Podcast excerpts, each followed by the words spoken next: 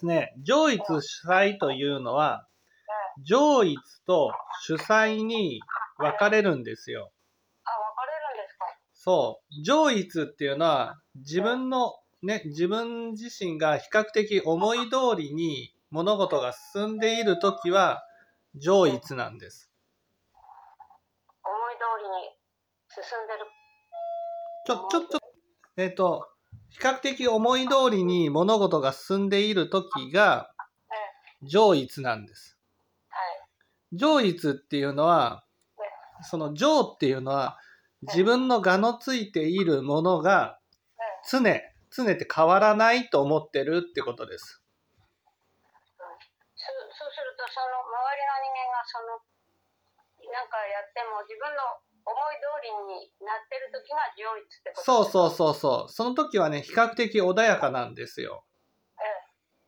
えね。だけど、その、ひとたび思い通りにならない時に、主催に変わるんです。あ主催っていうのは、主っていうのはですね、君主のように自分が上に立って、相手に思い通りにさせようと。思い通り、思いを通そうとするってことです。で、才っていうのは自分が正しいところに立って相手を悪者にするってことです。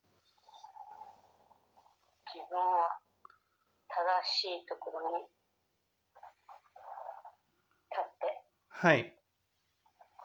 だから主催っていうのは自分が正しいところに立って君主のように思いを通してくるってことなんですよ。通すってことが。え